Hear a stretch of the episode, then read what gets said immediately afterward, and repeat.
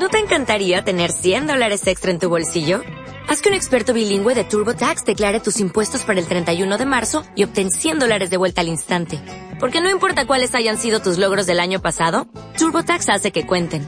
Obtén 100 dólares de vuelta y tus impuestos con 100% de precisión. Solo con Intuit TurboTax. Debes declarar para el 31 de marzo. Crédito solo aplicable al costo de la presentación federal con TurboTax Full Service. Oferta sujeta a cambios o cancelación en cualquier momento.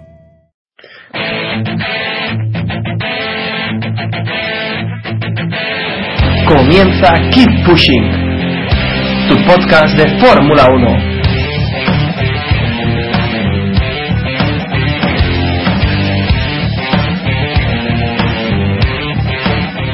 you know what? I've been to the stewards out of six races. I've been to the stewards five times.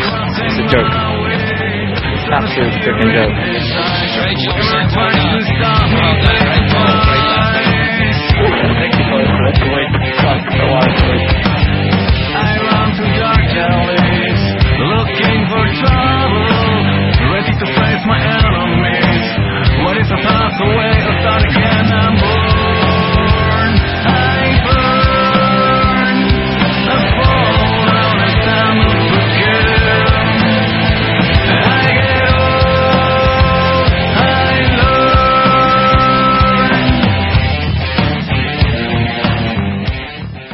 Bienvenidos, esto es Keep Pushing, tu podcast de Fórmula 1 y estamos grabando lo que viene a ser hoy nuestro séptimo capítulo, que vamos a repasar el Gran Premio de Mónaco, una carrera muy emocionante y que tuvo también bastantes incidentes.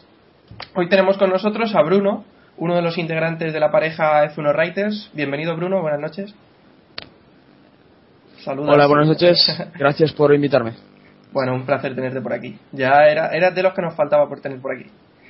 También tenemos... Y con el cambio de sexo prometido, más todavía. Me... Sí, sí, sí. Luego lo comentaremos. Luego lo comentaremos. Eh, también tenemos a Iván y Jan de GP Actual. Buenas noches, Iván. Hola, ¿cómo estamos? ¿Qué tal todos? Que hoy nos echa una mano porque no tenemos a, a Héctor.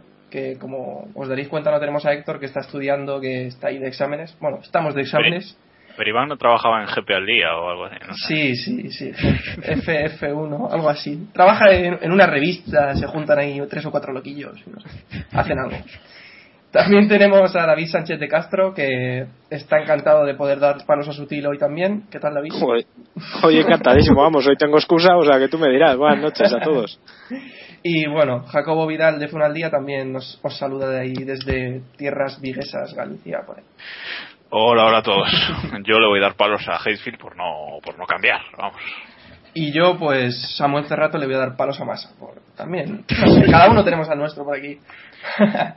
y bueno, si os parece, vamos arrancando ya lo que vienen siendo los motores de Keep Pushing y vamos a empezar a hablar sobre los mejores y los peores de este Gran Premio.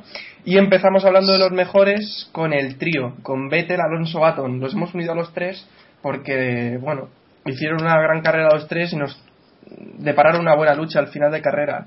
Eh, te dejo que empieces, Bruno. ¿Qué te pareció la carrera que hizo este trío? Vettel, Alonso, Baton. Pues eh, los tres estupendos. Eh, Vettel, por supuesto, tiene el mejor coche y eso facilita mucho las cosas. Aparte que puede arriesgar más que ninguno de los dos. Bueno, no es que pueda arriesgar más que ninguno de los dos porque tanto Baton como Alonso ahora mismo ya tienen poco que perder, pero en el sentido de que puede permitirse acabar segundo o tercero. Claro. Eh, Baton estratégicamente sigue siendo un crack, no sé si es su ingeniero de pista y él los que deciden los cambios, pero realmente siempre están ahí delante. Y Alonso pilotando pues está demostrando que ni mucho menos eh, está acabado, ¿no? Ni ha perdido tampoco Sí. la fuerza que, que tiene siempre. O sea que los tres estupendos. Y. Los demás no sé cómo lo ven. Sí, no sé quién quiere hablar. Eh, David, ¿qué te pareció la carrera? Ah, bueno, yo- la carrera fue espectacular. Yo creo que, bueno, eh, la lucha que sobre todo que mantuvieron, a mí me gustó que fueran tres estrategias totalmente distintas. Hmm. Tres apuestas. Para mí la de Red Bull fue la más arriesgada y le salió bien de chiripa. Pero yo creo que fue muy interesante ver cómo las, eh, las cabezas pensantes de cada escudería decidió ir por un camino totalmente distinto, ¿no? Yo creo que vimos posiblemente la carrera más desigual en estrategias de todo lo que llevamos de temporada y a la vez la más igual en pista, porque Sí, fue la, es- la más disputada. Es que es eso, porque Vettel fue a una parada, Alonso a dos y Baton a tres. y pese a ello acabaron muy muy juntos o sea yo lo pensaba y digo es que tampoco se entiende mucho queda claro que el Red Bull es un- uno de los que mejor cuida los neumáticos aunque también hay que decir que la parada de Vettel eh, se equivocaron y querían poner super blandas. Al final pusieron las duras menos blandas y pudieron acabar la carrera ¿no? Ya parece Lobato y Yene, machos. porque venga hombre ahora, ahora te dejo a ti ¿qué quieres decir? No, no, es que un poco eso, comentando eso, lo de la retransmisión fue de, fue de locos, lo de blando, duro, super blando, es el duro, no sé qué. ¿Quieres yo- que hable del Prime? Esto- del- No, no, bueno, ya- no sé. Bueno, no, la carrera, como dice David, pues, o sea, para mí fue totalmente espectacular, ¿no? Una de las, por ahora de las que llevamos, una de las mejores, y Hmm. estos tres, esos tres unos, unos cracks. Y la verdad es que, eh, dice David que la parada de Red Bull, o sea, la estrategia Red Bull le salió de, bien de chiripa, de chiripa no, o sea, le salió bien de, de- de error, porque es que pusieron eh, mal los neumáticos, tardaron un montón en la parada, porque precisamente por querer cambiar a los dos coches en la misma vuelta. Y luego es que no, la verdad es que no le quedaba más remedio, ¿no? O sea, porque si no paras cuando el safety car, porque, a ver, los neumáticos aún tenían pocas vueltas, y entonces dijeron, bueno, es que parar ahora es, es tirar los neumáticos, es que no, no le quedaba otra, tenían que, que seguir y seguir y, y yo creo que habríamos visto en las últimas vueltas una, una pelea preciosa porque ya, ya incluso Alonso, ya en las últimas, eh, un par de vueltas antes de que se parase la carrera, de que, de que saliese el safety, ya hubo en alguna curva, sobre todo en la frenada de, de la chicane después del túnel, que el coche le bailaba demasiado por los, por los neumáticos, ¿no? O sea que yo creo que si, si se les hubiera acabado la goma de repente como, como se preveía, habría sido una bonita lucha. Una pena, pero bueno, aún así genial, la verdad. Y en líneas generales, pensáis que, o sea, creo que estamos de acuerdo en que la decisión de la FIA no, no fue correcta, bueno, de lo que dice el, el, el reglamento deportivo de la FIA, ¿no? ¿Qué piensas, Iván? ¿Estás a favor de, del reglamento, lo que dice el reglamento, o tenían que haber acabado la carrera con las mismas comas? Hombre, creo que es obvio que, que el reglamento que permita tanto modificar los coches como cambiar los, los neumáticos es, es algo que delució el final. Vamos, prácticamente nos, nos Hmm. robó un final que iba, iba camino de, de la historia porque Sí. creo que tanto Vettel como Alonso iban a estar muy, muy apurados con goma, con las gomas, sobre todo Vettel, y que los tres iban a estar luchando por, por la victoria, cada uno con su estilo, cada uno poniendo más carne en el asador o menos, pero, pero que los tres tenían opciones de, de ganar. Hmm. Y mm, os, os lanzo otra pregunta. Si no se hubiera cambiado gomas, ¿pensáis que Alonso podría haber pasado a Vettel o Baton a Alonso? ¿Y ¿Cómo pensáis que hubiera acabado la carrera? Jacobo, ¿qué piensas? Bueno, yo, yo como, como digo, eh, Alonso ya ha dicho que él ya no tiene nada que perder, ¿no? O sea que eh, él ya, ya está diciendo que, que ganar el mundial todavía no es imposible, pero poco le falta, ¿no? Entonces, mm, yo creo que a partir de ahora, y, y incluso ya con en el final de Mónaco, podemos ver a un Alonso mucho más agresivo y, y que, vamos, que se arriesgue mucho más y que le, que le importe bastante poco. Entonces, yo creo que sí que, si no adelantarlo, yo sí lo habría intentado. Y lo mismo ganaba Baton por chocar los dos de delante, ¿no? O sea, habría sido algo totalmente, totalmente emocionante porque no, nadie sabía lo que iba a pasar. O sea, de hecho es que estabas viendo la carrera y nadie podía prever quién iba a ganarla, ¿no? Entonces, claro, que se parase ahí al final, la verdad es que fue, para mí, muy decepcionante, ¿no? Sí, estoy de acuerdo. Eh, se nos ha caído, creo que. No, está por ahí Bruno. Vamos allá, a ver, lo de Vettel y los dos que venían detrás, eh, complicado. Vettel marcaba buenos tiempos, o sea, 1.19, 1.20, Hmm. y faltaban tan, sol- tan solo seis vueltas. O sea, el- los neumáticos tenían que haber desaparecido o desintegrarse por completo en, en tres vueltas para que pudiesen adelantarlo, y no parecía que eso fuera a pasar. Sinceramente no creo que lo hubiesen pasado. Vale. Pero, pero vamos a ver, tú dijiste en Twitter A eso, a eso íbamos. Eso, va- A eso. vamos a, vamos a decirlo. A lo ¿Qué- interesante. ¿Tú qué prometiste? Pero queremos que- oírlo de tu voz. ¿Tú qué dijiste en Twitter? Yo ya... Yo dije que si Vettel aguantaba con esos neumáticos, me hacía mariquita, vamos, cambio de sexo total. Totalmente. Bueno, Pero bueno, pero gracias a la FIA, gracias a la FIA, a la cual agradezco hoy día mm, muy encarecidamente su, su intervención, pues todavía mantengo las cosas en su sitio. Eh, le agradeces No, no. a la FIA, ¿no? No tener que hacer un cambio de identidad, ¿no? No, claro, eh, ni cambio de goma, ni cambio de identidad, ni nada de eso. Todo perfecto. Bueno, no sé si queréis comentar vosotros, bueno, el resto. Mm, sí, David. Yo creo que eh, el problema es que esto es un poco F1 ficción, ¿no? No sabemos sí. lo que podría haber pasado realmente. A mí también me sorprendió muchísimo que, las, que eh, Vettel desde la vuelta 16 no cambiara más de gomas. Sí. Porque era algo inviable. O sea, yo, sinceramente, yo no me creía que a la de 50 vueltas, 60 vueltas, duraran los neumáticos. Ni el duro, ni el blando, ni el super blando. O sea. Es que a mí lo de las gomas me está empezando a parecer una bacala infame. Sí, pues ha sido la bacala. Sí. Sí. sí, sí, pero al final es la bacala que nos está dando emoción al mundial. Yo creo que, que al final están Porque es más o menos a lo que quieren los equipos, que duren más las gomas y que haya menos baile. Creo. Pero, no Pero, sé. vale, vale, pero es que lo que lo que hemos visto no es normal. Bien es verdad que el, as- el asfalto de Mónaco es especial porque es Hmm, más, Sí. eh, eh, o sea, no Menos es Mónaco, o sea, no es Monte Carlo, eh, joder, no es Montmeló, Monte Carlo. Vale. estamos, digo que no es Montmeló, pero joder, no sé, 50 vueltas y yo creo que al final podríamos haber visto lucha. Fíjate que yo incluso veía un momento Santa Devota. Uh, Ahí en esa curva ya Alonso le enseñó el morro dos vueltas Sí. antes de la parada, le enseñó el morro ahí un poco a, a Vettel y Vettel ya andaba trazando no tan bien como otras veces, ¿no? Porque tú le veías pasar antes por esa curva, lo hacía por el carril, perfecto, y ya en esas dos últimas curvas ya forzaba un poquito más, eh, se orillaba un poquito más.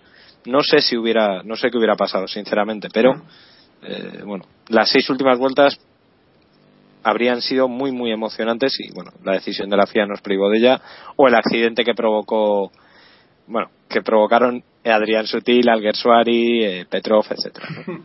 Sí. Eh, bueno, Iván, faltas tú, danos tu opinión. Eh, no lo sé, sinceramente.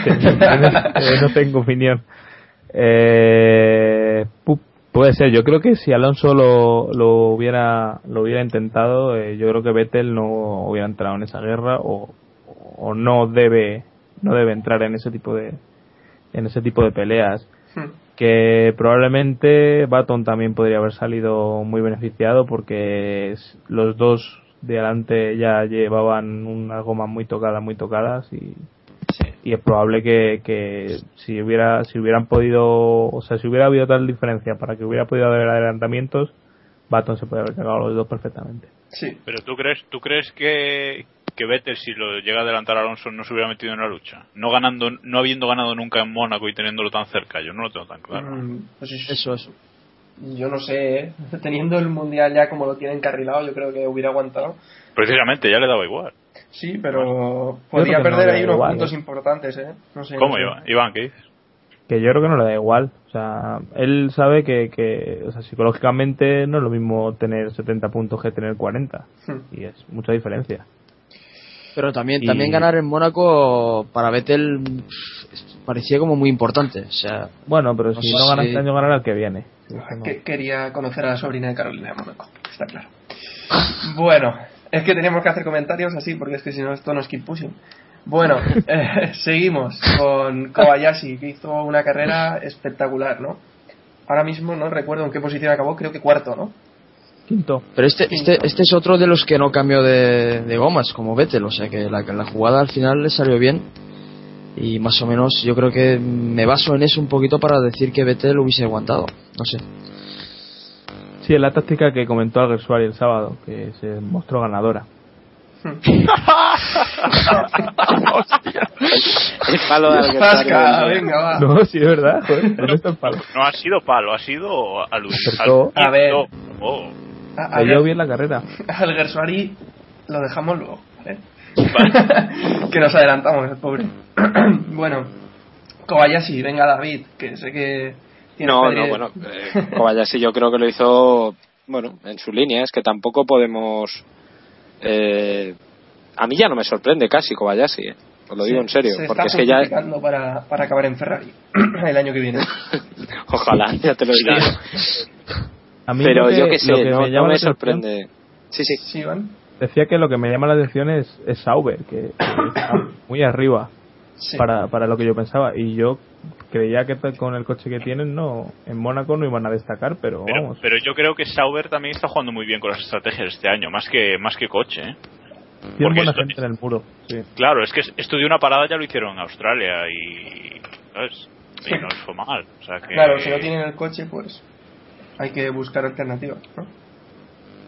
Claro, no puede ser como Ferrari no tener ni coche ni, ni. Está claro. Eh, Bruno, no sé si quieres añadir algo más a la carrera de Kobayashi. No, eh, es lo que dice David. Eh, Kobayashi nos sorprende. David. Sorprende un poquito Sauber, pero lógicamente eh, son las estrategias. No tienen un buen coche, pero Sí. Pero. Pero ha desaparecido. Pero. Joder, ahora ya no nos dejes así. Pero. Y el asesino es. Ah. A ver, Bruno, ¿estás por ahí? sí, sí, estoy aquí, estoy aquí. Vale, vale. Nos ha dejado con el pero. Pero. No, nos va a dejar así. Nos va a dejar así. Ya asumid lo que nos va a dejar así. No, no, yo, yo os pillo, pero es patética, de verdad. Bueno, nos ha dejado en el pero. pues. Me parece. Podéis seguir, podéis. Vale, podéis vale. seguir. Lo vale. Nos, ha, nos ha dejado el pero, nos ha dejado el pero. Bueno, seguimos con. No sin los, sin los fallos técnicos que tenemos hoy. Eh, Maldonado. Venga, Iván. Desahógate con Dale. Maldonado, hombre. Dale. ¿Qué quieres que te diga? Si es que- Pero si estabas ahí callado, hombre, que querías hablar de Maldonado. Venga. No, es, ya, pero es la historia de siempre. Promete, promete, promete. No de Maldonado, el pobre, que demasiado tiene, sino de Yo creo del que- equipo general. Nah, pero la culpa no fue de Maldonado. Esta semana sí que la culpa no fue de Maldonado y que lo diga yo ya es. Bueno, yo tengo mi teoría de que viéndose esto, mejor apártate y deja pasar al bicho y queda séptimo. Es así. Bueno, a ver, la culpa no fue de Maldonado del todo. Porque viendo la repetición, viendo las imágenes, yo en un principio le echaba la culpa a Hamilton, eso lo dejo claro, ¿eh? Pero después de ver que David Plaza estaba tan empecinado con que no, con que no, y después de ver la secuencia de imágenes, mm, no sé David yo, ¿eh? Plaza se le notan mucho los colores, ¿sabes? Ese es el problema. Hombre, yo creo que, a ver, Maldonado dio un cerrojazo innecesario, pero por lo que dice Iván. Porque si ves que viene Hamilton detrás, que viene enciscao, que ven- ven- no sé, este sí que se había tomado un Red Bull, pero, pero vamos, porque venía de una forma que no era normal, eh, déjale pasar. Vas a puntuar, vas a conseguir tu mejor resultado en Fórmula 1. Claro, sobre todo, sobre todo tal y como está el equipo y como tal Claro. y como está él. eh, Pero es que Maldonado no es, no es así. O sea, Maldonado eh, no es un piloto de pensar. Ya lo vimos en la, en la GP2. Maldonado es un Bueno, pues piloto deberá, de... deberá aprender a hacerlo. Bueno, eh, vale. Pero te quiero decir, lleva seis, seis carreras en la Fórmula 1. O sea, esto, esto, de esto va a aprender. O sea, Hombre, no, me cabe, no, me, no me cabe ninguna duda de que de esto va a aprender. De que en la Fórmula 1 este tipo de cerrojazos te dejan fuera. O sea, que Hmm. eso sí. Bueno, pues si os parece cerramos capítulo Maldonado y vamos a pasar a seguir hablando de Maldonado, pero por la parte que le toca a Hamilton. Eh, Hamilton hoy no está en los mejores, sino que está en los peores porque ha tenido un fin de semana ciertamente para olvidar. En la Q3 eh, quisieron esperar a- al final, tuvieron el problema de que Sergio Pérez tuvo su incidente, ya no pudieron hacer una vuelta buena. Luego encima Hamilton se saltó la, una de las chicanes y bueno, eh, se quedó sin vuelta, acabó saliendo noveno. Y si la semana pasada, no sé si os acordáis, que hablábamos de que Hamilton eh, empezaba a mostrarse como un poco, con un poco de cabeza, un poco más medido, esta semana tenemos que retirar lo que dijimos la semana pasada. Está claro que nos escucha y nos putea. Básicamente. Jacobo, que O, o como se diga, el caso. nos fastidia, nos fastidia. Eso. Sí, sí, sí. Bueno, no sé Que- quién, Jacobo, ahora que has soltado tú, pues habla de Hamilton, hombre. No, o sea, yo creo que Hamilton tuvo un, se, se vio aquí muy atrás. Yo me acuerdo de Iván que dijo en Twitter el, el sábado, si alguien puede ganar desde la, desde la quinta fila es Hamilton. Y yo creo que él se vio así también. Dijo, bueno, yo desde aquí gano la carrera. Tengo un McLaren, aquí voy bien, gano la carrera. y lo intentó y tuvo pues eh, demasiado agresivo también podemos hablar de, de los adelantamientos podemos hablar mucho no de, de los adelantamientos que hizo Pues, primero a Schumacher que le estuvo ahí muchas vueltas eh, azuzando no y me sorprende que Schumacher no le haya hecho cerrojazo a lo, a lo Maldonado o sea del, del mismo estilo. La verdad es que lo hable por parte de Schumi después de lo que tenemos visto desde su regreso. Y, y bueno, yo creo que, que si quería ir para adelante fuera como fuera, o sea, no, no, no esperó, no tuvo paciencia y, y armó las que armó. O sea, yo creo que la, la sanción de clasificación es clarísima, o sea, hay Sí. un vídeo en el que se ve que corta la chica y gana muchísimo ventaja, o sea, que ahí no hay más que hablar. Y luego de las otras sanciones, pues pa- para mí son las dos merecidas, pero bueno, podemos discutir ahora mucho de eso. Bueno, pues ahora, ahora discutimos. Eh, Iván, las sanciones. Eh, ¿Tú qué crees? La sanción a Massa, yo no tengo dudas. En esa, en esa sí que creo que, que es justa, pero la de Maldonado, no sé. ¿Tú qué piensas? Eh, a mí es que no sé si juzgar directamente dónde se ha puesto el listón, Sí. dónde pusieron el listón con Di Resta, por ejemplo, Hmm. Ay, y, o juzgar si realmente hay que penalizar este, este tipo de acciones. O sea, no es, creo que no es una cuestión particular de Hamilton, sino vamos a, a sancionar a los pilotos que lo intentan, a los pilotos, vamos a sancionar todos los toques, porque si es así, el año que viene tendremos una carrera sin que nadie intente adelantar en Mónaco y nos quejaremos de que es una procesión. Sí, pero. No lo sé. Depende hasta qué problema- punto. Eh, sí, eh, David. No, no, decía que el problema es lo que tú dices, Iván. En el momento en el que la FIA sanciona a Di Resta, Claro. cuando pasa exactamente lo mismo, una cosa muy similar eh, con resto iba bastante más despendolado, eh, pero eso también hay que decirlo. bueno, Hombre, ya, pero me refiero, es un golpe, o sea, es lo mismo, sí, el mismo incidente. es no, el- pero a Di es un Resta es muy fácil sancionarle, ese es el tema, que ya Claro, pones el claro, ahí y claro. ya está. coges Además, Di Resta, además que Di Resta, Di Resta no es negro, que eso quieras que no. ya estamos. No, vamos a ver, en general el fin de semana de Hamilton ha sido pero para olvidar, pero porque Sí. él ya viene bastante encendido de atrás. O sea, no sé si os acordáis que ya hace en la carrera anterior se quejó de las ruedas, pese a que lo hizo muy bien, que yo no entiendo por qué se quejó y se quejó después de la carrera, o sea, no se quejó antes y después, de hecho. Y, y luego lo que no puedes hacer es lo del sábado, que te saltaste la chica, pues chico, te la has saltado, te la has saltado, es que no Sí. puede, es que no hay más, o sea, no no tiene más y luego el sábado, o sea, el domingo no puede salir tan encendido, porque es que salió encendidísimo. Yo no hacía mucho que no veía a Hamilton, por eso me, me sorprendió y me decepcionó por un lado, porque yo pensaba que Hamilton por fin había cambiado un poco y ya no era ese cabra loca que era antes, ¿no? Y lo que no puedes hacer es, por ejemplo, a Schumacher, el adelantamiento que le hizo a Schumacher, no hizo cacharrito Schumacher en Santa Devota de chiripa, pero de chiripa. Yo no sé, eh, no sé, o sea, ahí Santa Devota, la Santa le cogió y le frenó, porque es que fue increíble. Yo, vamos, la frenada cruzada y a Schumacher hacía años que no se la veía.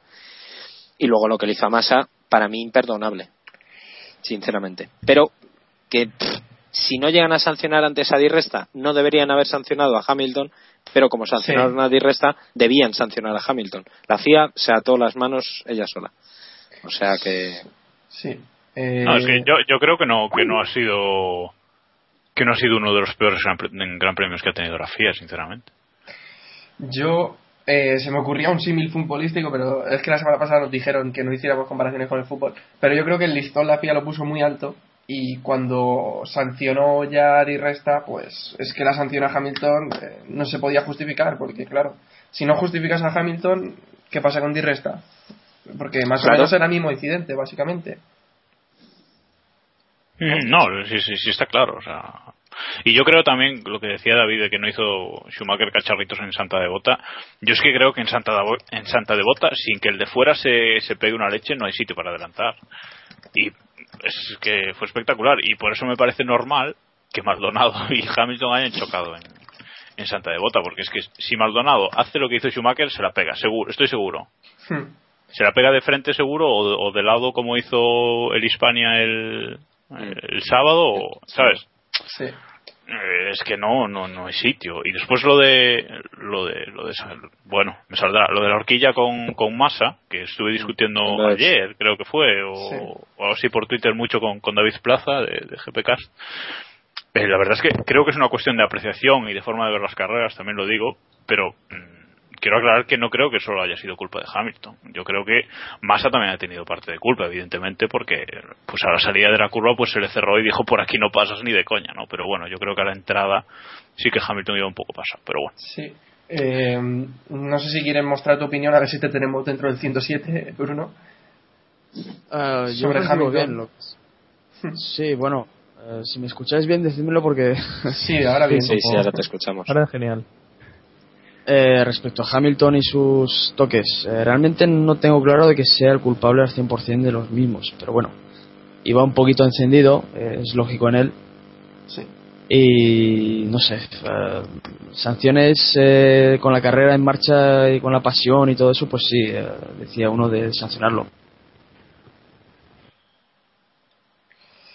Bueno, ha quedado redonda la intervención. Y todo exageradas. Eh, claro, echa un competidor fuera y. Sí, no, no, es que. mm, No sé, no. No sé si, si, si la Fórmula 1 que estamos viendo hoy día de, de mínimo toque, sanción inmediata, es, es, es buena para el espectáculo. No, no acabo de verlo muy claro. Yo es Eh, que. también- Sí, sí, acaba. nada, que Hamilton es, eh, pues eso, un piloto necesario y, y es un, un tío encendido, entonces, eh, no sé, no creo que se le deba sancionar cada vez que se toque con alguien, sinceramente. Yo, No, no. a- a- al hilo, me acuerdo de. Bueno, que alguien lo dijo por Twitter que. mm, Bueno, el, el incidente que tuvieron Baton y, y Vettel en, en Spa el año pasado. Que si no me equivoco, Claro. Vettel no fue sancionado. Y, y básicamente. No, para nada. Básicamente fue lo mismo. Hombre, pero quedó fuera, es que Ya, hombre, pero también quedó fuera luego Massa. Que Massa, ahora pasamos a darle palo a Massa, a Massa, pero cerramos el asunto Hamilton primero.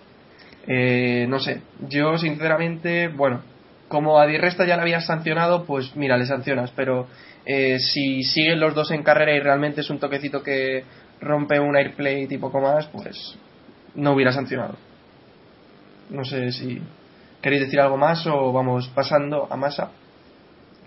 Bueno, yo creo que van casi enlazadas, ¿eh? Sí, lo de por Massa eso, y lo de eso. Hamilton, si quieres, le damos ya a Massa. Sí, es, Pues sí, es lo mismo, eh, sí. lo de Massa, la verdad es que me pareció un poco triste que al final de carrera llorara diciendo que Hamilton, o sea, que se había retirado porque Hamilton le había dado en, en Loebs y que por eso luego había perdi- perdido el control en, en el túnel.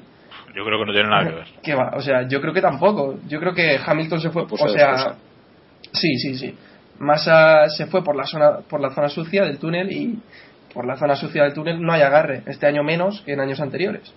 Básicamente. No, yo creo que el, que el coche lo tenía tocado, porque entre lo que le toca a Hamilton y lo que él toca a Weber en ese accidente también. Sí, pero, Eh, pero ¿crees que eso es determinante para que se salga ahí? Puf, no lo sé. Eh, pero puede ser. O sea, Lo que pasa es que Massa, eh, nada, que después del, después del toque con Hamilton, eh, ya bajando, yendo al túnel, va un poquito pasado y a la entrada del mismo entra como colado. Entonces, yo creo que la tracción la tiene Hamilton a la entrada del túnel y coge la trazada buena y Massa ya va por fuera totalmente perdido. Correcto. Ahí creo está, que yo- tuviesen ningún problema tampoco tan grave. Ujú. Sí. Yo, creo, que, justo, justo es. David, David, tú. No, no, ¿qué es eso? O sea, yo creo que, vamos a ver, todo el mundo sabemos que Mónaco tiene una trazada en el túnel. Una. No, Sí, no sí, es como, por ejemplo, en otras algunos no lo curvas sabían. rápidas. pues eso. Me refiero que, por lo menos, lo de- es que, que Massa se tenga el coche tocado es evidente porque le faltaba un cacho del, del lateral. Sí. Eso es evidente y lo vimos todos. Pero es Claro. que el problema es que no puedes, tú en el túnel tienes que entrar por la zona limpia. Y punto, en el momento en el que sales por la zona sucia, y lo hemos visto con mil accidentes, Claro. en esa zona, en el túnel, sabes que te vas a piñar. Porque es que no, o sea, no tienes más. Y en el túnel, y en un circuito como Mónaco, que sabes que en el momento en el que te sales un pelín, te has dado con el guardarrail, no te puedes arriesgar así.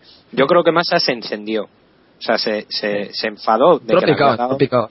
Claro, entró picado, correcto. Y intentó eh, salir ahí en tal y entrar en el túnel como no debía y se la dio punto pelota y demostró una vez más que Massa, pues, en fin.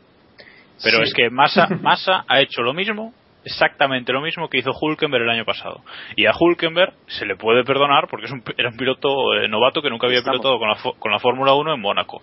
Y pilló la trazada abierta y, y se fue. Y no eran las Pirelli No, que dejan unas tenía, bellotas. tenía el alerón delantero tocado Hulkenberg, ¿eh? Sí, sí, sí, no. sí, sí, sí, sí. No, es verdad. Que sí, que sí, que Aquí sí. es que no se puede comprar a Hulkenberg con masa así como A ver, así, te ¿sabes? estoy, te estoy diciendo. Hulkenberg que es mucho mejor piloto, No, hombre. no, no, no. Sí, en eso, en eso no, en eso no cabe duda. O sea, que Hulkenberg es mejor piloto que Massa, no tengo ninguna duda, pero.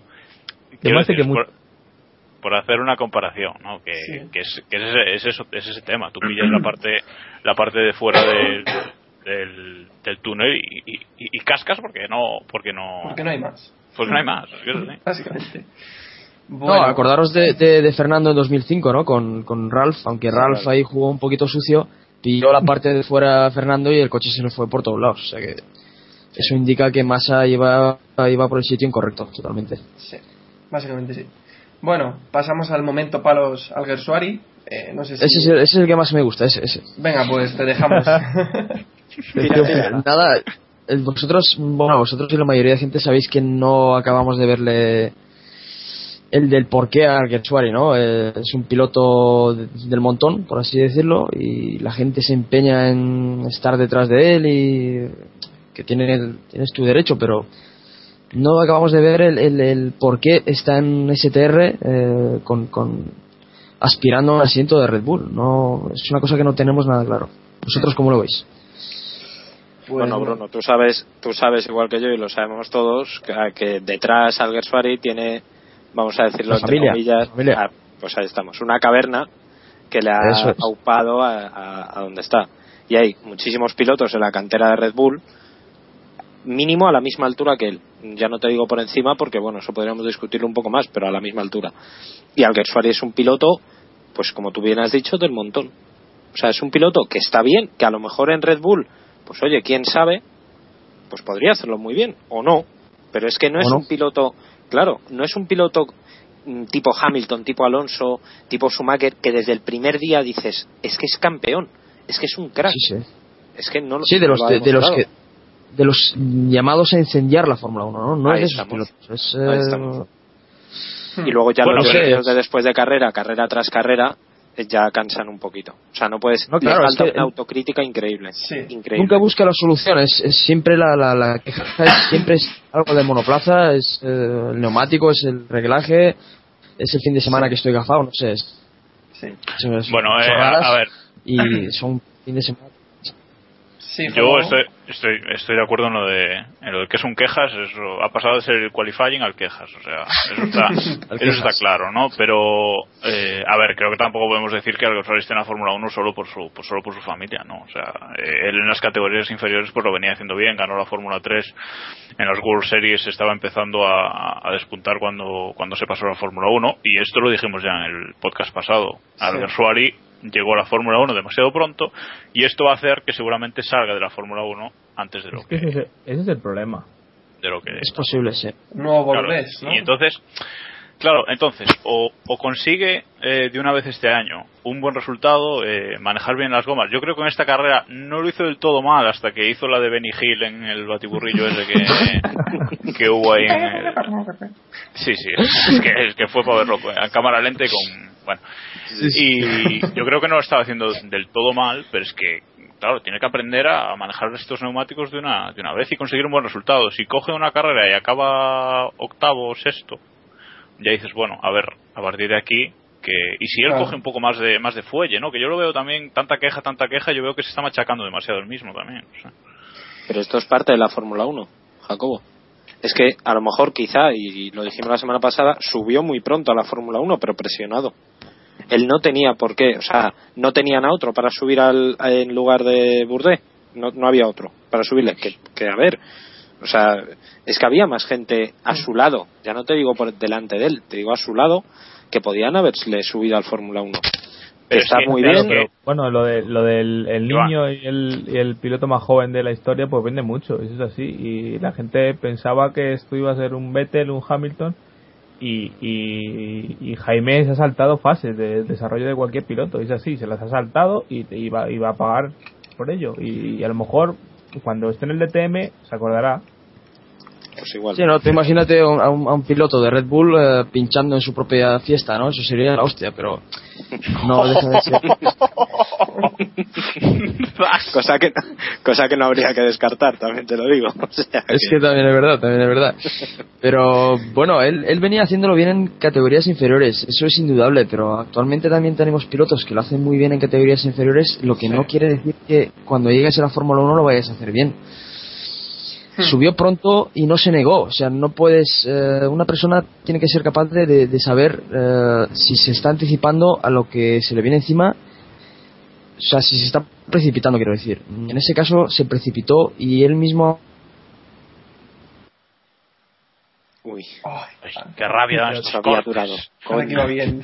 Yo creo que, que, que, que tenéis razón en eso, pero que él tenía 19 años y creo que tiene un entorno que son gente de, de carreras, gente que llevan toda la vida viendo pilotos pasar y pasar, que se tiene que dar cuenta de que, de que es así, o sea, no, no le puede cegar que sea su hijo o tal. Pues o que entonces el sea- fallo es mucho o que mayor. sido muy bueno como para decir. Pero a ver, a ver, es yo mayor el fallo, claro.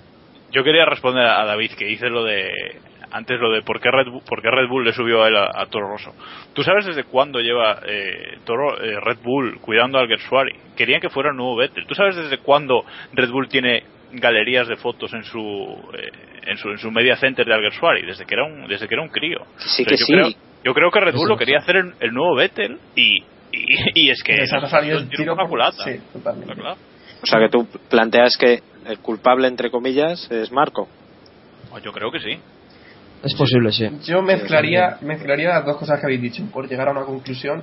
Y es que eh, Alguersuari llegó muy pronto a la Fórmula 1, pero también por, por quién es y por quién está detrás de él. Porque básicamente para llegar a la Fórmula 1 eh, necesitas mucho apoyo. Y si no que se lo digan a Hulkenberg, sino que se lo digan a, a- a mismamente bueno, a otros pilotos españoles. No quiero dar nombres porque seguro que me los rebatís, pero pero tenemos muchos ejemplos de pff, Javi Villa mismo se ha ido ahora a la WTCC, aunque tampoco despuntara Sí, tantísimo en la GP2, Y- ¿sabes? y Pero- la Esos pilotos que tenemos tenemos triunfando por, por todos lados. sí, el- bueno, yo que solo- Javi, Javi Villa está triunfando en la Mini, también ahí lo dejo. Solo no voy a decir-. Sí, sí, sí. Solo voy a decir una última cosa sobre Jaime. Eh, ahora mismo tenemos a, a Carlos Sainz Jr., que está en su misma situación, Hmm. o menos.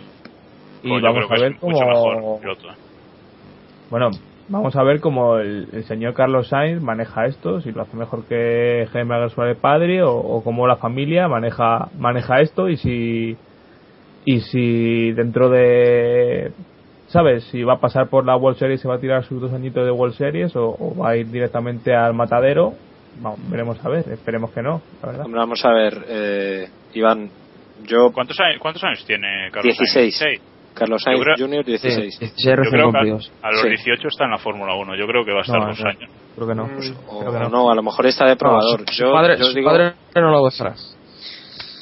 además me acuerdo que, ¿te acuerdas? No sé si lo puedo contar públicamente, Bruno, ¿me dejas? Lo que pasó en Valencia. sí. Dilo, Sí, dilo, vale. dilo. Desayunamos con Carlos Sainz, padre e hijo. Desayunamos un Red Bull Cola. Fue un desayuno un poco surrealista. y, lo estuvimos, eh, sí, y lo estuvimos hablando. Y Carlos Sainz, padre, decía, y yo creo que es uno de los grandes fallos precisamente para este tipo de pilotos, que en la Fórmula 1 fall- eh, falta promoción. En el sentido es. de que se, se desaprovechan, por ejemplo, los viernes. Lo que está haciendo con Re- Toro Rosso con Ricciardo me parece la solución. Es que yo eso lo haría como norma. Lo que están haciendo de darle la oportunidad a un chaval, a un chaval jovencito, sin mayores aspiraciones. O sea, coger y ya que estás en el circuito, porque vas a competir después o antes tal, subirle, le dejas hacer una sesión y se va adaptando. Eso es lo que le faltó a Jaime y eso es lo que yo creo que Carlos Sainz padre no quiere que le falte a su hijo. Su hijo va, vamos, tiene una cara de campeón del mundo de Fórmula 1 que echa para atrás. Ojalá no me equivoque. Ojalá. Ojalá, ojalá. Ojalá. Pero yo os digo que lo que falta posiblemente también es un poco el sistema de la Fórmula 1. Es un mundo muy cerrado y hay pilotos que están fuera de un coche oficial. Ejemplo, Hulkenberg, que es demencial, que no tenga un coche ese muchacho, Sí. pero demencial. Y, y es precisamente porque falta promoción, ¿no? Vamos a ver, como decíais, cómo lo gestiona Carlos Sainz, padre, que yo tengo mucha confianza en que lo, lo sepa hacer bien. Y de hecho aprovecho para, para decir que hoy en la revista de Sport You le dedico una columna a Carlos Sainz Jr. Cebo guapo para que no lo haya leído. Ahí estamos. Más cebos, venga con los cebos. Autobombo total. Y bueno, cerramos, cerramos el apartado de los peores con Mercedes GP que tuvo bastantes problemas para gestionar, Madre no sé si gestionar las gomas o no sé qué les pasó, pero estuvieron muy muy mal todo el fin de semana. Eh, ¿Quién quiere mojarse un poco con Mercedes GP? Nadie, pues Bruno que estaba hablando, va. Bruno que estaba hablando, madre mía, el que más se le corta el micrófono, bien. Mercedes GP, pues eh, está, está bastante claro, ¿no? Los, los viernes y los sábados eh, despuntan con su vuelta rápida, pero luego en carrera no hay quien los pille. O sea, eh, realmente creo que Michael duró 10 vueltas y empezó a tener problemas con las gomas. Y Rosberg no tardó mucho más, o sea que Sí, fue el primero en parar, creo, Michael, ¿no? Sí. Claro, claro. Es que eso te indica que el grado de, de cuidado de las gomas es patético, ¿no? Eh, aparte que tienen problemas de refrigeración, es el coche más perforado. No sé, no acabo de, de- de verle el punto a Mercedes eh, con el dinero que tienen, con la, con la empresa que hay detrás. eh, están haciendo realmente el ridículo, o sea, más que ninguno de los demás equipos. Y con Ross Brown, vamos, que es el... Con Brown, por vamos, supuesto. Básicamente. Y Michael, eh, excusas eh, es otro que, o sea, no se excusa, no se excusa, pero realmente no acabo de entender qué es lo que pinta en la Fórmula 1. No, no, no, no lo veo. Michael, Michael tiene un problema es que nunca se ha visto en una situación así. Nunca. Nunca se Sí, ha no visto decir, me están superando todos. Claro. Y yo creo que la- le está pillando de nuevas. O sea, ahora mismo Michael es más novato de lo que creemos. Porque nunca se ha visto. Es, es surrealista es decir esto del piloto más veterano, el siete veces campeón del mundo, que tiene la hueva de récords, pero es que ahora mismo no sabe, está totalmente perdido. Yo le veo, me sorprende mucho, sinceramente, y es posiblemente la gran decepción porque yo pensaba que este año por fin íbamos a ver un Michael Schumacher, un Mercedes GP, como tú dices, mucho más adelantado a donde está. Pero ¿Se, se pira a final de año, creéis? Yo dije que sí. Yo dije que sí. Yo creo que sí. Eh, yo tengo una pregunta fuera del guion. Eh, sobre Mercedes. No, no Seguro que Piras. nada del cambio de sexo de Bruno ni nada. Eh, ¿Vosotros qué haríais si fuerais Mercedes? ¿Tirar el año directamente o, o pelear por, por luchar por algún podio a final de año o algo así? Yo es que es que hay un problema. Yo, si fuera a lo mejor otro año, te decía que sí. Te digo, venga, pues lo tiramos y vamos para año. Pero es que ya habiendo tirado el anterior, es que es que la cosa está difícil, ¿eh? Porque si Lo dices, eh, lo tiramos todo abajo y ya está. es que yo creo, yo creo que es que eh, no sé lo que hay detrás. O sea, no, no sé, no sé cómo está. Uy, esto- ha entrado Bruno de lleno. Sí, sí, he entrado yo, sí. Bueno, que, que hacía un poco de eco. No, digo que, que, a ver, no sé cómo están las cosas detrás de Mercedes GP. No sé cuánto está apoyando Mercedes a- al equipo con seguridad, pero yo creo que Mercedes está intentando hacer un equipo grande de Fórmula 1 con un presupuesto pequeño para lo que son Ferrari, McLaren, Red Bull, ¿no? O sea, con, yo creo que con retales pequeños, yo creo. y o sea, con- exacto, exacto, exacto, exacto. Yo creo que, que, es eso- que ese es el, el gran problema de Mercedes, que Mercedes o dice, va a tener que llegar un momento a final de este año o del que viene que va a tener que decir, bueno, o dejamos la Fórmula 1 o nos ponemos en serio, porque esto es una bacala. claro, Mercedes es Baronda, es que es así. Claro, ahí está. Sí, pero tuvo, Baronda tuvo sus años buenos. Tuvo un par de temporadas Bueno, ahí bastante decente. Bueno, dentro de lo que cabe, hombre. Tuvo un Sí, el año año- que hizo cuatro podios. el año del tercer puesto en el mundial, creo, ¿no? Sí, sí. Sí. 2000 y algo. Sí, no sé. 2004. Ah, Esos 2004. años en los que éramos Sí. jóvenes. Y bueno, os voy a ir cortando ya porque se nos va a alargar esto y vamos a ir pasando a lo que viene siendo la clasificación del mundial brevemente. Vamos a, a comentar. En pilotos, eh, no sé si alguien sabe quién tenemos de líder, pero yo sí. Sebastián Vettel con ¿No jodas? Sí, sí, señor. 143 puntos tiene el tío ya. Eh, segundo está Lewis Hamilton con 85. Eh, tercero Mark Webber, 79. Cuarto Jenson Button, 76. Quinto Alonso con 69. Y a partir de aquí hay una brecha importante. Eh, sexto Nick Heifel con 29. Y por si a alguien le interesa, Felipe Massa está octavo con 24. Ah, 24 puntos, es que es sí, lamentable. sí, sí. Es que qué malo es este tío, vamos a decirlo claramente. Felipe Massa fuera de la Fórmula 1 ya, es que, es que pero vete, vete- Espera, espera, espera, espera. Que ahora te doy otro dato que te, va- que te va a gustar más. Kamui Kobayashi con un Sauber 19 puntos. Es que es lamentable. qué Ahí bueno que es. Es buenísimo. Ay, Dios. Bueno, bueno. Y pasamos Lo al siento, mundial. Noé, Noé, por favor, mensaje a Noé Izumi. Noé, lo siento. Tranquilo, de verdad. tranquilo. Pero es que no le aguanto. No Es nos que- escucha, tranquilo. Ah, bueno. Lo sé porque le he metido palos a masa y no me ha dicho nada todavía. Que por cierto, el domingo me discutí con ella, pero bueno, esos Yo son también. otros temas. Sí, Y en constructores. Te retira la palabra, ya te lo digo yo. ¿Qué? El día que, te, que escuche, te retira la palabra. Sí, sí, sí, decir supongo que sí.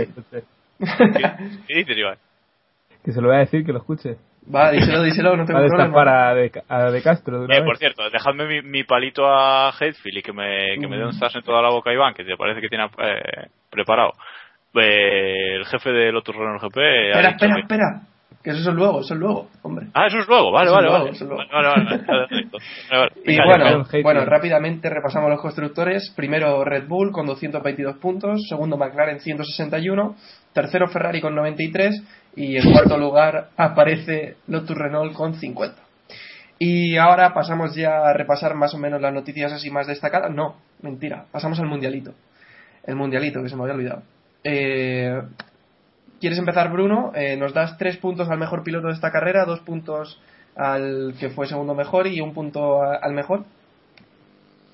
Pues voy a respetar el podio de- del Gran Premio. O sea, tres Vettel, dos Alonso y uno Baton. Sinceramente, aunque se lo diera Baton tres o Alonso dos, o sea, da- daba igual. Los tres lo han hecho perfectamente y tampoco voy a estar repartiendo puntos para allá para acá. Me quedo con esa puntuación.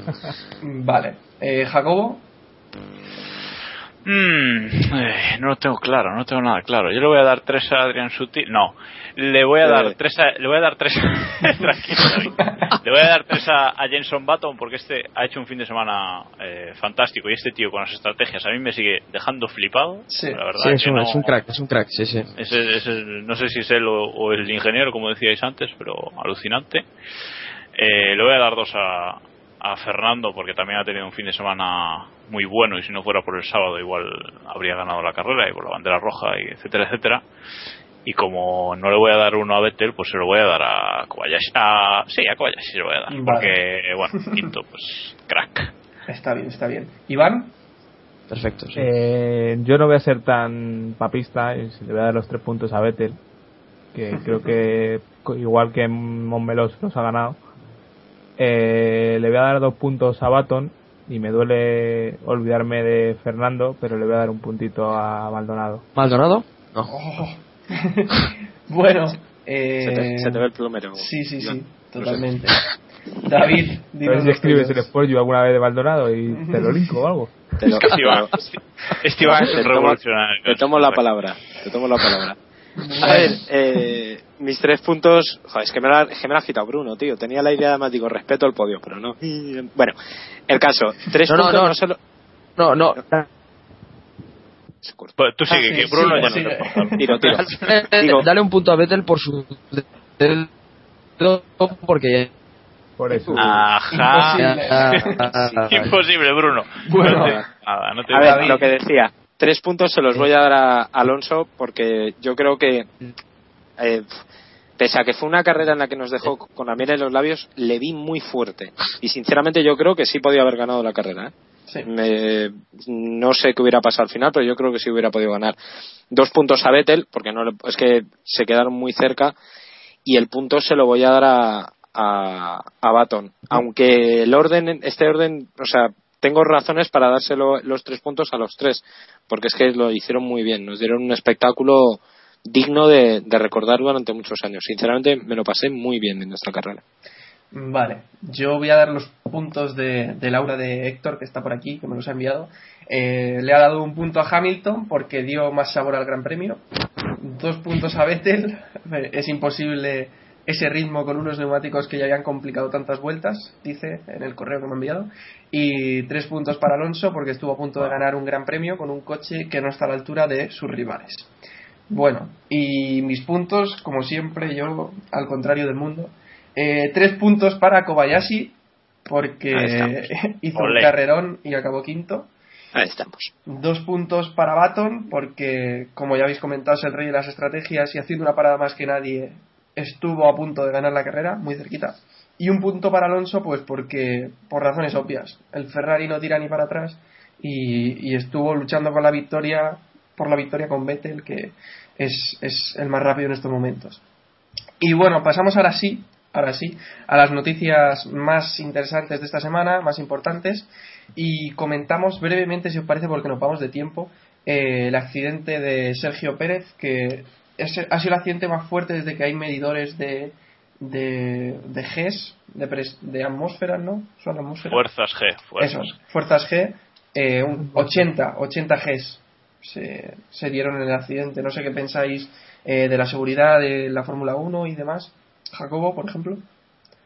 Bueno, pues qué decir, ¿no? Un tío que, que se pega un, un leñazo tal y como se lo pegó lateralmente, que es la zona menos protegida del, del Fórmula 1 para el piloto y que haya salido perfectamente, que, eso- que, haya- que se haya perdido el conocimiento un momento y que, y que ya vaya a poder correr en, en Montreal sigue siendo alucinante. O sea, cada vez nos sorprende menos, ¿no? Porque esto lo tenemos visto muchas veces ya, que el piloto se pega al, al piñazo tremendo y después sale andando Sí. pero no podemos olvidar que, que es eso, 80 Gs, o sea, es alucinante. O sea, que chapó, chapó y sin que se diga de precedentes para el trabajo de Max Mornay durante tantos años en la, en la FIA luchando por la seguridad. Y, y de Charlie Whiting también, ¿eh?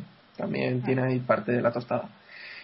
Y bueno, eh, os voy a ir dando un tema a cada uno. La compra de Toro Rosso por parte de una empresa de Abu Dhabi, esto lo cogemos con pinzas. eh, si queréis lo comentamos por delante porque yo no le doy mucha eh, importancia ni mucha validez al medio que ha publicado esto. No sé si... Dilo quieres- todo, joder, Vale, venga, ¿Cómo va. te metes con, venga. con Joe Saguar? Zas, Zas, el diario Zas que dice Iván. Eh, David, que te he escuchado aquí al principio cuando estábamos fuera de micrófonos. Danos un poco de Eh, luz. Eh, No, luz, no, luz ninguna. Eh, bueno, yo cuando lo he visto esta mañana no sabía ni que lo habían publicado hoy y cuando he llegado a la redacción de Sportium he mirado el periódico y digo, pero bueno, ¿y esto qué es? Y ya me he puesto a leer y digo, yo esto lo había leído, lo- esto lo había leído y efectivamente esto lo sacó el Blink, creo que era, el sábado y luego Joe Sauer. En fin, mm, no es la primera vez que As nos decepciona. Bueno, Primera ni última por- ni vamos. ni- no, porque visto lo visto, eh, yo espero que no se equivoquen, sinceramente. ¿eh? Pero espero que no se equivoquen porque eh, sería una muy buena noticia para Toro Rosso que se desvincularan totalmente de Red Bull y que eh, viniera una, una potencia, entre comillas, eh, detrás para poner pasta y hacer un equipo de verdad, fuera de todo el margen de Red Bull, porque es que Toro Rosso tiene el margen de mejora que le permite Red Bull. No, no tiene más, ¿no? Luego ya la, entre comillas, paja que se han hecho con Alguersuari y Cepsa, que se exigen un piloto español, que si no tal, eso vamos a dejarlo un poquito de lado, porque, en fin, Es lo mismo de siempre. como Eh, decía esta eh, mañana Eloy, según que lo publicaban, no, no, digo, un detalle Sí, que habla, habla tú que Eloy, a rajar. no, no, no, que como decía Eloy esta mañana, que prácticamente se veía Antonio Albacete ahí ya en el equipo. Ya lo- ya Que- yo iba a decir que no me sorprende para nada lo de lo de Toro Rosso porque la gente lo sepa o no eh, Toro Rosso está en venta desde hace tiempo porque no sirve para prácticamente nada que para rodar los pilotos para Red Bull y, y ya está o sea que a mí no me sorprende no me sorprendería que lo vendieran. Otra cosa es ya lo que comentamos que eso sirva para que Jaime mantenga el asiento que tal porque por ejemplo Blink decía que que era clave esto para, para mantener a Buemi, o sea que cada uno lo lee como, como le da la gana. Claro. Nada, Es que- pero, Pero yo, bueno. pero yo, yo precisamente lo enti- no lo entiendo justo al revés de que tú, Iván. Yo creo que no, que no van a vender al equipo precisamente por eso, porque es, el, es la- el, el campo de entrenamiento que tienen para los pilotos de, de Red Bull, ¿no? su propia No sé, a, a mí a mí me sorpre- a mí me sorprendería muchísimo, o sea, parece que, que se va a hacer y seguramente se haga, pero a mí me sorprendería muchísimo que vendieran el equipo, porque aunque es verdad que no vale para nada, pero es el campo de pruebas de los pilotos, no sé. Bueno, pero, pero tú no te imaginas el año que viene cargando ese toro rosso, subiendo a Richardo al lado de, de Vettel y ya está, y dándolos libres al tercero y ya está, fuera. Sí, pero yo un equipo, a ver, yo un equipo que quiere mm, eh, luchar por campeonatos del mundo y no solo de pilotos, yo creo que no puede no puede permitirse tener una- en un asiento un piloto novato eh, cada tres, cuatro años. Es lo que te digo. A ver, eh, si lo Yo creo venden que le sobra. sigue- Eh, en mi opinión, No sé. le sobra. Yo creo, yo creo que no. Yo creo que sí, que si lo venden deberían de, no sé, de llegar a algún acuerdo para al menos tener un piloto de ese nuevo equipo eh, Pero es que- fuera de, to- de Red Bull o una cosa así. Lo que comentas de los viernes es un problema por el hecho de que luego penaliza, quieras o no, te penaliza el no, el no haber rodado en la primera o la segunda sesión del viernes. Y por otra parte, eh, si tiene un incidente eh, el, piloto de pruebas, bueno, el viernes no tienes el mismo problema, ¿vale? Pero, eh, ¿sabes? Lo que quiero decir, que ya tienes que estar trabajando y tienes que tener, bueno, que lo puede tener también el piloto titular, pero que a mí no me parece una solución eso de, de darle al piloto de pruebas el, el asiento el viernes. Bueno, de, to- de todas maneras hay que ver cómo evoluciona esto, porque a lo mejor vuelven los test en, te- en pretemporada o meten un día de entrenamientos que ojalá Eso- entonces sí, entonces sí. lo metan. Eh, entonces sí que lo vendan. Eh, habrá que ver, no lo sé. Vale, bueno, pues Jacobo, ¿qué nos querías decir de los palos de, de Eric Boyer a, a Nick Fe- Heifeld?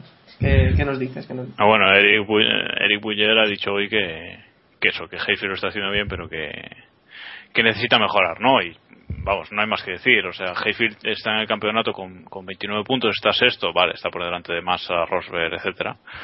Tiene 29 puntos, pero es que Petrov tiene 21. Y yo, sinceramente, Petrov sigo sin verlo un piloto que. eh, Vamos, que Vale, ni sí. que esté a nivel de, ni que esté a nivel de Hayfield, vaya, o sea, que sabes lo, que te digo, ¿no? Y Sí. en esta carrera habría sumado también Vitali de, de no haberse accidentado, ¿no? O sea que Claro, yo creo que yo creo que que sí, que me parece muy bien, pero yo creo que, que Hayfield no es el piloto, yo ya lo dije en pretemporada, no es el piloto que, que necesita que ¿A quién, necesita ¿A quién el hubieras puesto tú?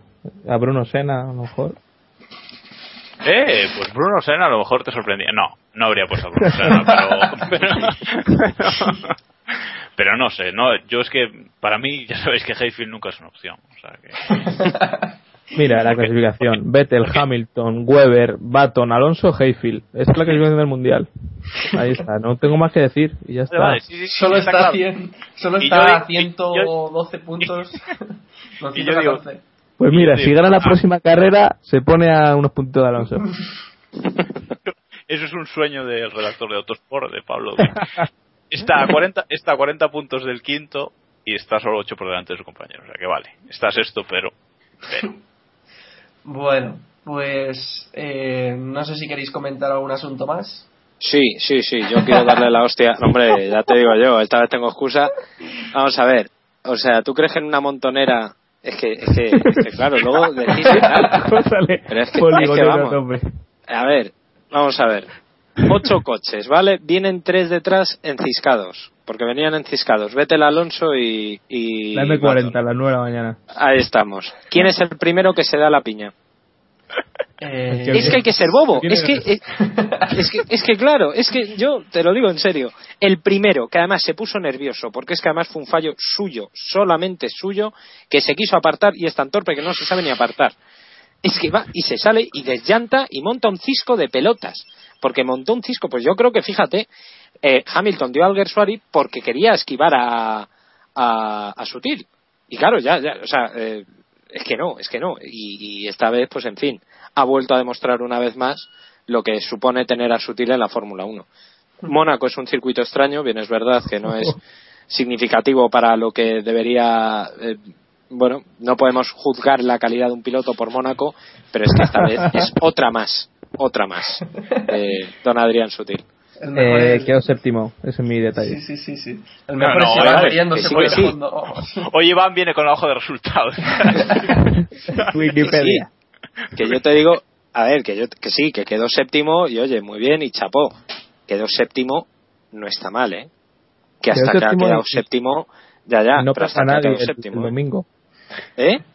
Que no se pegó con nadie el domingo, que Eso sepamos. sí, Es eso sí que es un logro. Eso es un Bueno, logro. bueno, no, bueno. pero a ver, yo creo que yo creo que yo no entendí tampoco lo de Adrian en el, en la montonera esa, yo no lo entendí, o sea, Que se puso nervioso, que dijo, ay, Es que ay, no ay, que vienen, ay, ay, que me vienen a dar por detrás. yo no entendí.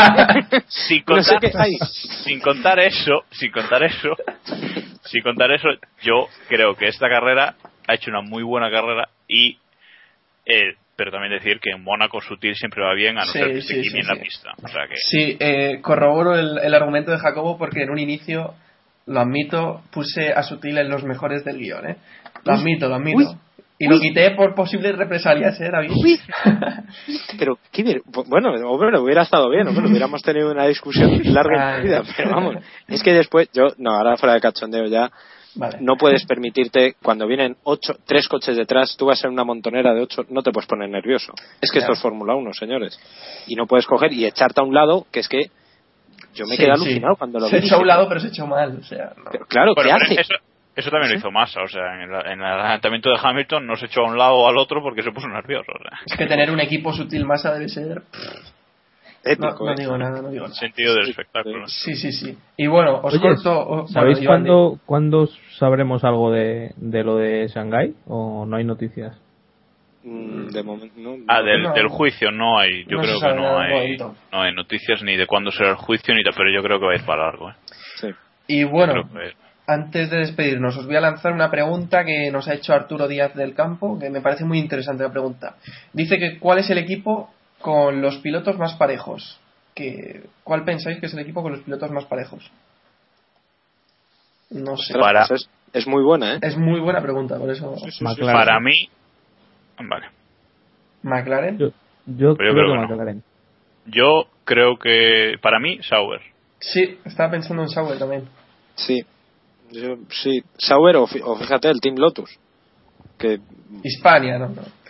No. no, no, no, no, No, España no, porque Lynch Ti- está por delante, pero Team Lotus es que Trulli, Trulli se queja siempre y nunca hace nada y Kovalainen suele hacer buenas carreras. Entonces, Kovalainen califica siempre, por, muy por delante. de por eso, por eso. No sé. Pero sí, yo si tuviera que decir me quedaría o con McLaren o con o con o con Sauber. sí, pero- sí, Sauber yo creo que es el más Sí, sí. igualado, Es que sí, porque a mí no. la sensación que tengo de Sauber es que son muy irregulares los dos, entonces es más, es más difícil medirlos. Hmm. Bueno, No lo sé. pues pues ahí queda. A ver Pues lo si pensaremos, esa para la próxima. Para Vale, el próximo vale. Pero yo, Kikuchi yo, digo lo, yo digo lo de lo de Sauber más que nada porque en una carrera está uno delante y en el otro detrás. No está siempre el mismo delante, ¿no? Eh, Y aunque Kamui evidentemente está un paso por encima todavía, creo que es- Sergio lo está haciendo muy muy bien en su en su primer año y que y, y que a final de año le va a poner las cosas difíciles Lo- a Kobayashi. Sí, lo que pasa es que es difícil comparar pues porque Sergio acaba de llegar y No, no, claro, claro, evidentemente. un poco más complicado. Pero bueno, nos pensamos para la semana que viene y te damos una respuesta a ver si coincidimos con lo que con lo que tú pensabas. Y ya nos vamos a ir despidiendo. Eh, hemos perdido, como habéis visto, a Bruno por el camino que ha tenido graves problemas en su conexión, graves problemas con gomas. Kerr. Sí, sí, Con la goma, sí. sí, se ha quedado tirado por el camino, pero bueno.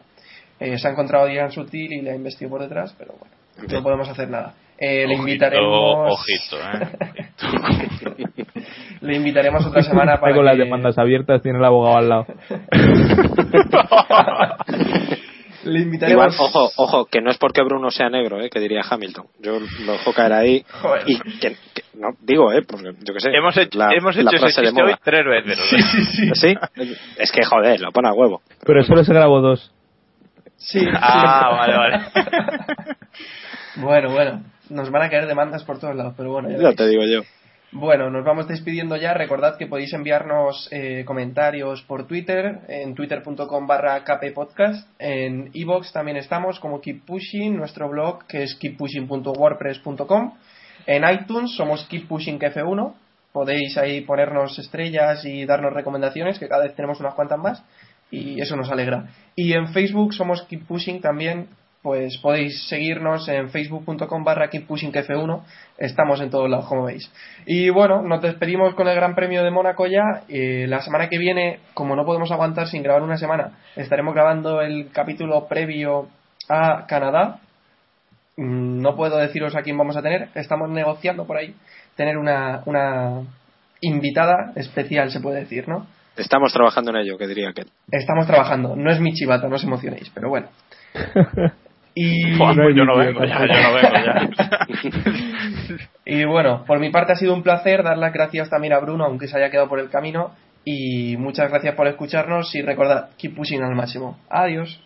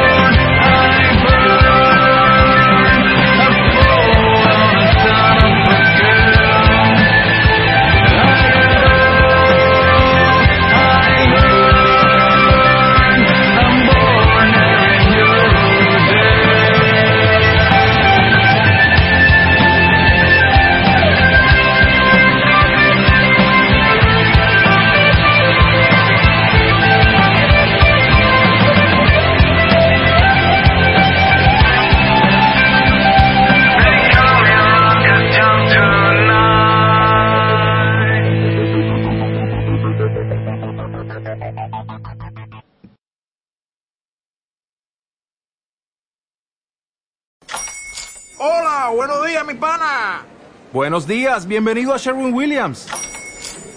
¡Ey! ¿Qué onda, compadre? ¿Qué onda? Ya tengo lista la pintura que ordenaste en el ProPlus app. Con más de 6.000 representantes en nuestras tiendas listos para atenderte en tu idioma y beneficios para contratistas que encontrarás en aliadopro.com. En Sherwin Williams somos el aliado del PRO.